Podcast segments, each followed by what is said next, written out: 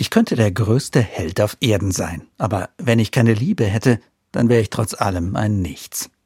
Das sind keine Live-Lyrics zu irgendeinem Hit, das steht stark verkürzt so in der Bibel. In einem Text, der besonders bei Hochzeiten beliebt und oft zu hören ist. Er ist mir sofort eingefallen, als ich las, was Kinder stark macht. Vor allem anderen nämlich Liebe. So simpel und manchmal offenbar so schwierig, weil es eben vorkommt, dass Eltern ihren Kindern nicht genug davon geben können. Nicht unbedingt, weil sie nicht wollen, nur manchmal ist das Sorgenpäckchen, das jeder von uns mit rumschleppt, einfach so riesengroß, dass keine Kraft mehr da ist für anderes. Aber wer als Kind zu wenig Liebe mitbekommen hat, der hat es oft auch später als Erwachsener schwer. Liebe macht eben stark, nicht nur Kinder, auch Erwachsene. Das zeigt aber auch, was Liebe eher nicht meint.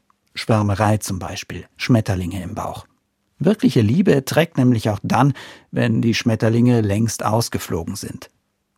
Doch was sie eigentlich ausmacht, diese Liebe, das ist ja gar nicht so leicht zu beschreiben.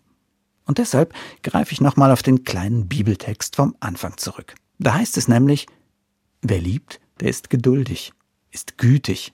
Wer liebt, plustert sich nicht auf, sucht nicht nur den eigenen Vorteil. Wer liebt, der kann sich darüber freuen, wenn der andere glücklich ist. Wer liebt, gibt den anderen nie auf. Das ist Liebe, die stark macht.